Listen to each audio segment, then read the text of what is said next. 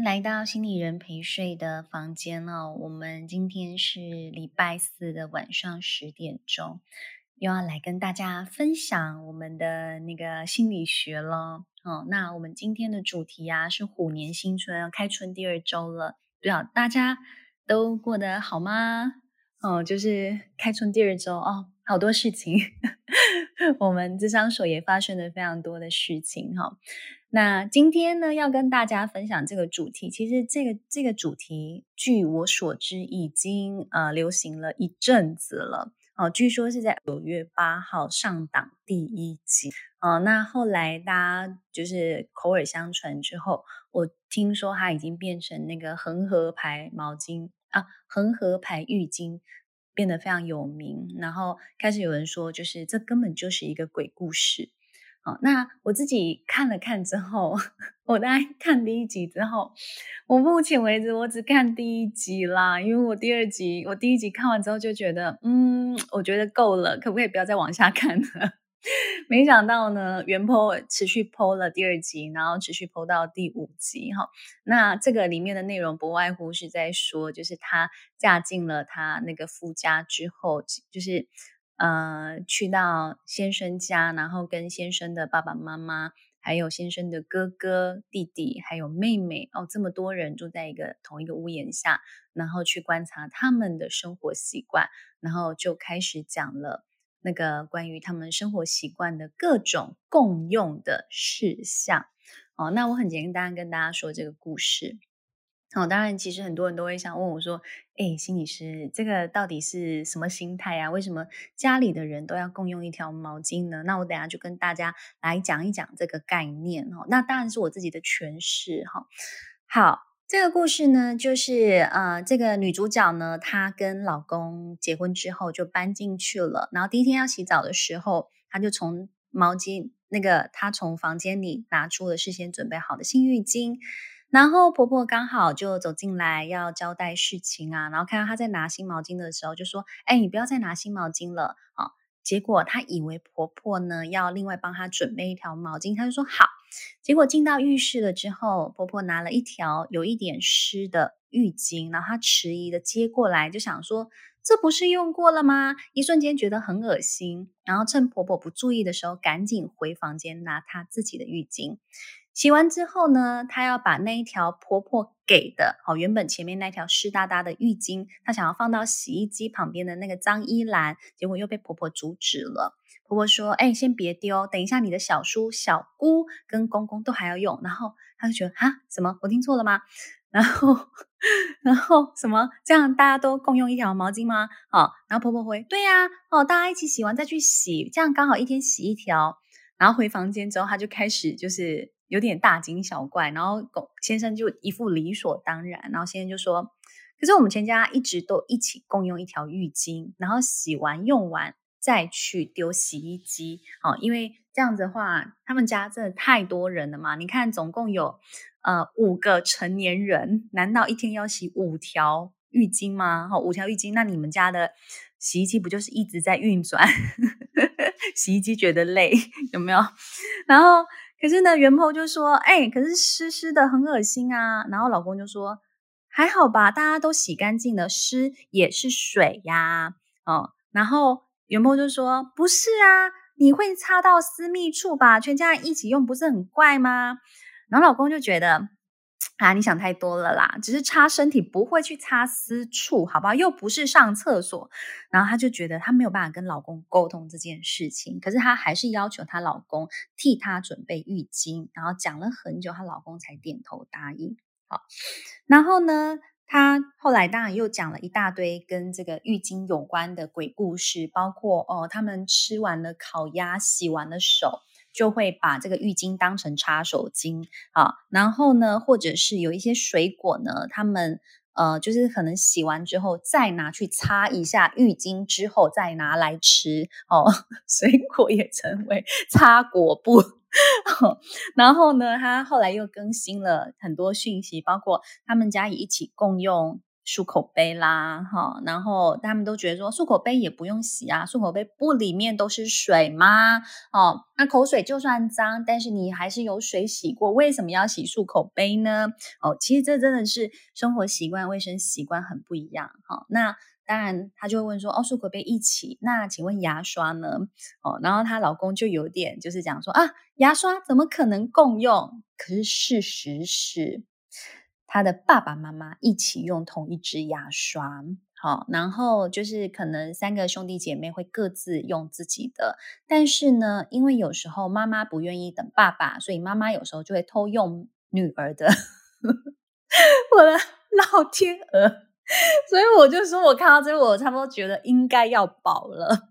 我不知道大家听到现在这边的感觉是什么哦。然后他就说，然后老公又继续就是说，哎。其实我们家的那一支刮胡刀，好，是全家共用的，因为他们家男生很多嘛，啊，所以爸爸跟弟弟他们会拿来刮胡子，妈妈跟妹妹呢，则是拿来刮腋毛跟脚毛。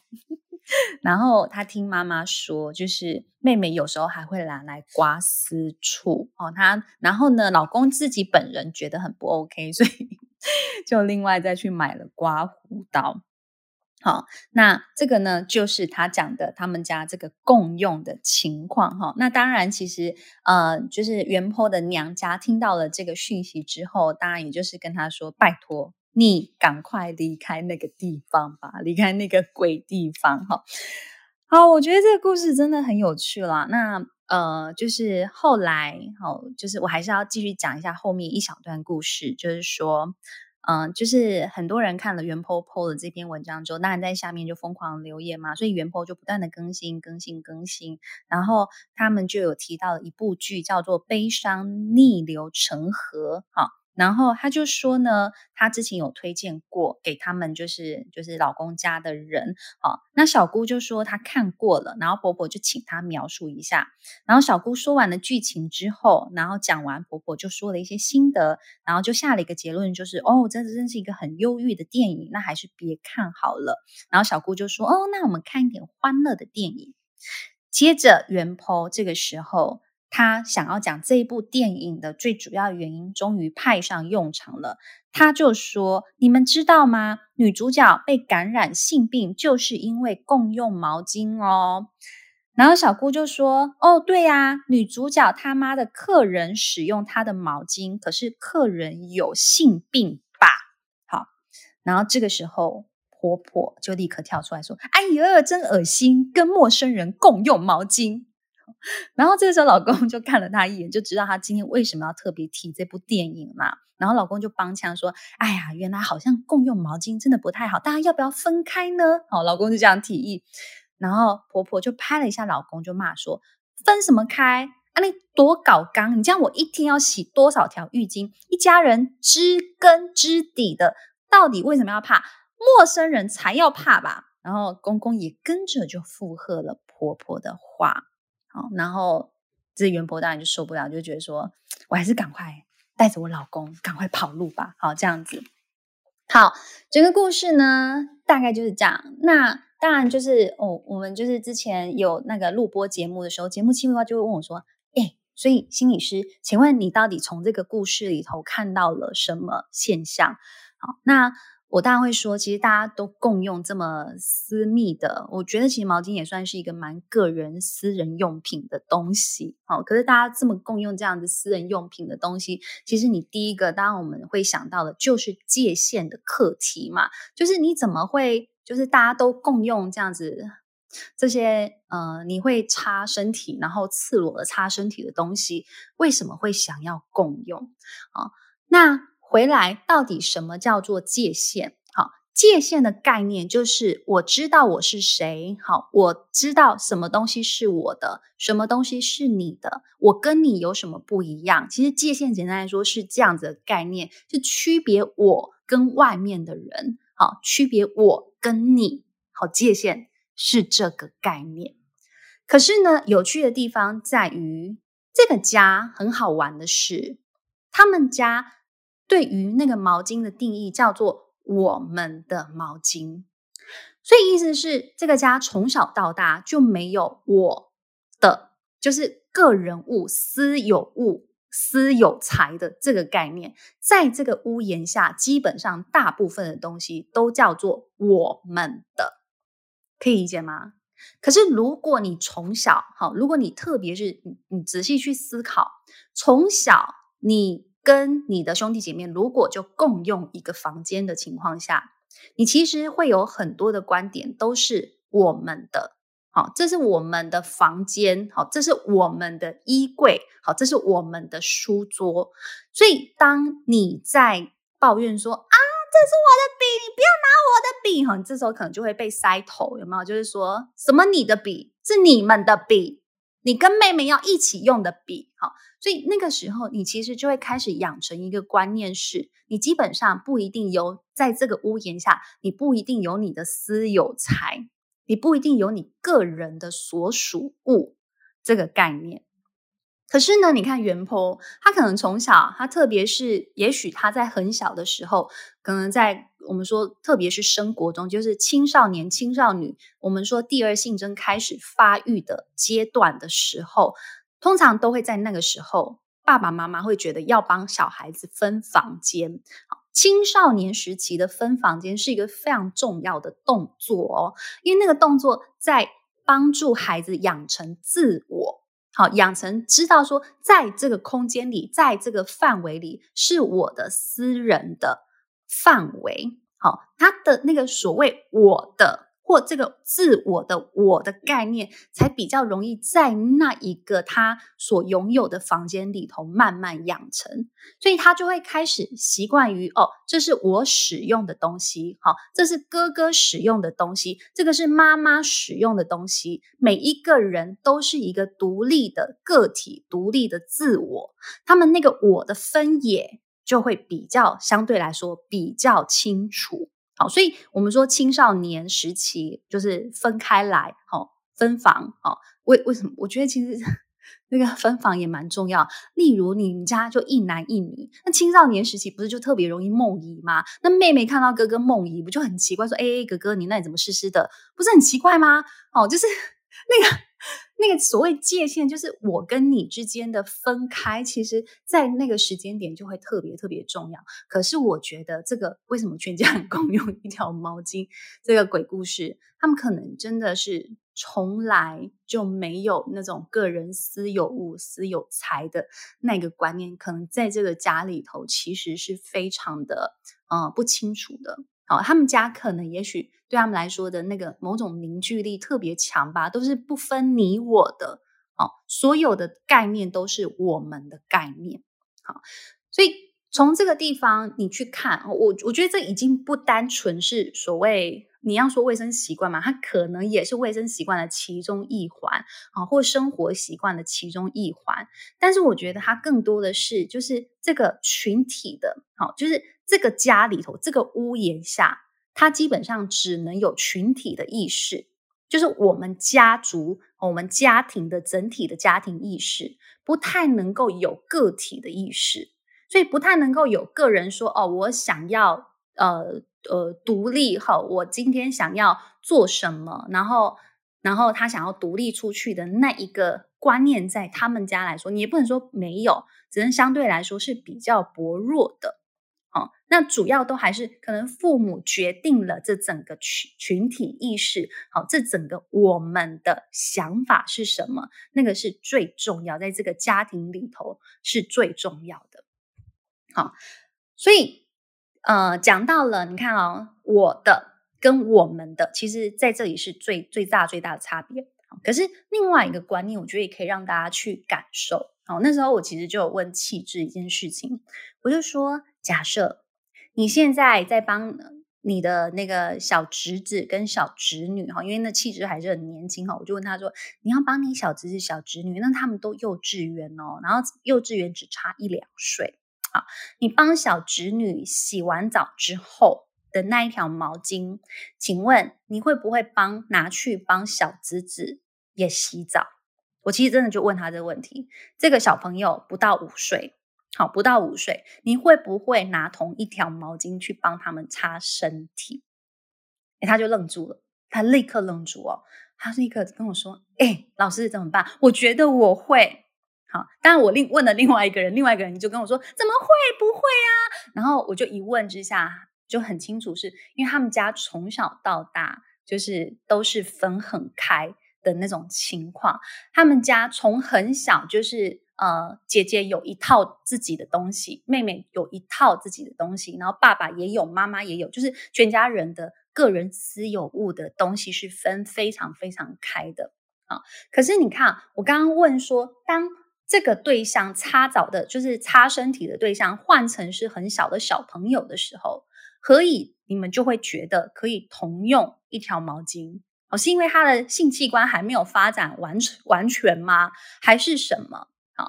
可是其实这就是一个最重要的观点是，是因为在我们成年人的观念里头，我们都没有觉得小朋友或这种小小朋友他们有那个我的存在。他们有一个独立的我的存在，好，可是当现在这个小小朋友开始发展到哦，如果他是国中跟高中阶段，啊，高中的侄子跟高中的侄女，你就不会想要用同一条毛巾去擦他们身体。而一我说一，就如果你是一路这样长成的情况下，你就不会再拿同一条毛巾擦这两个青少年跟青少女的身体。你也不会觉得，你也会觉得说，哈，他们要共用一条毛巾，你好像觉得就是哪里怪怪的。为什么？因为青少年跟青少女开始有我的主体意识出现了，你就会视他们为独立的个体，你不会视他们为就是哦，就是没有我的存在啊、没有自我存在的一个 生命。好，好，所以说真的。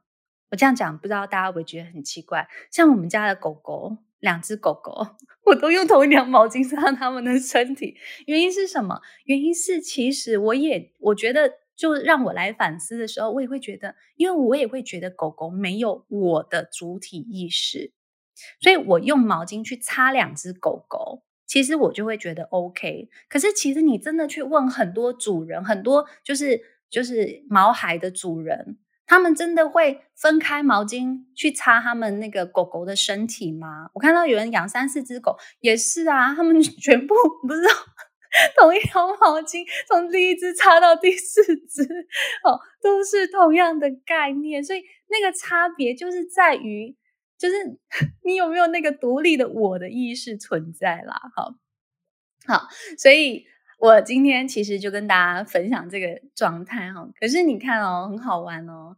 他们没有主体意识，那个我的的主体意识是薄弱的，但是我们的我们的整体意识，啊，或全体的意识，啊，或群体的意识是很强烈的，好，所以他们都会知道那一条毛巾叫做我们全家人共同使用的东西。可是你说他们这样跟外面的人就会界限不明吗？No。他们一样还是可以分得很清楚，这个叫做我们的，跟那个叫做你的。好，我们的东西跟你的东西跟外面的东西是分得很开的。所以这个时候，婆婆可以大大方方说别人很脏，原因是你怎么可以跟陌生人、跟完全不知道的人共用毛巾呢？好，但是当这一个群体叫做我们的群体，我们一起使用这个毛巾的时候，我就不会觉得脏，因为我们都知道，我们是同一个呃血脉也好啦，我们是同一块饼也好啦，我们是同一个什么生生命共同体也好，所以就是你知道那条毛巾就是就是差我们五个生命共同体的身体，所以我们是一个全体，我们没有分个别。可是，当插了一个陌生人进来这个群体的时候，你就觉得，呃，怎么会有陌生人？陌生人脏脏哦，哦，他们那个观念，所以我们的跟你们的，对他们来说是分得很清楚的。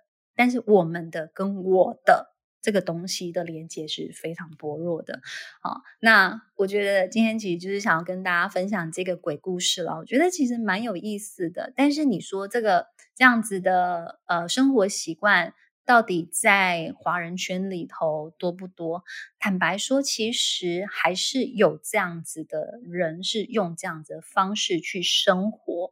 那其实我觉得主要原因也在于，其实很多在很多的家庭里头，他们都会觉得，就家人之间是不分你我的，好，家人是共有的。他们去共同去 share 非常多的东西，好，所以以至于那种就是，如果你是这种小家庭哈，或者是你这种独生子女的家庭，你进到这种就是人口稍微多一点，因为其实你看三个子女嘛，三诶哦没有，他是四个，因为他有哥哥有弟弟，哦，这个老公有哥哥有弟弟有妹妹哦，所以其实他们一家是六口之家哈，六口之家其实。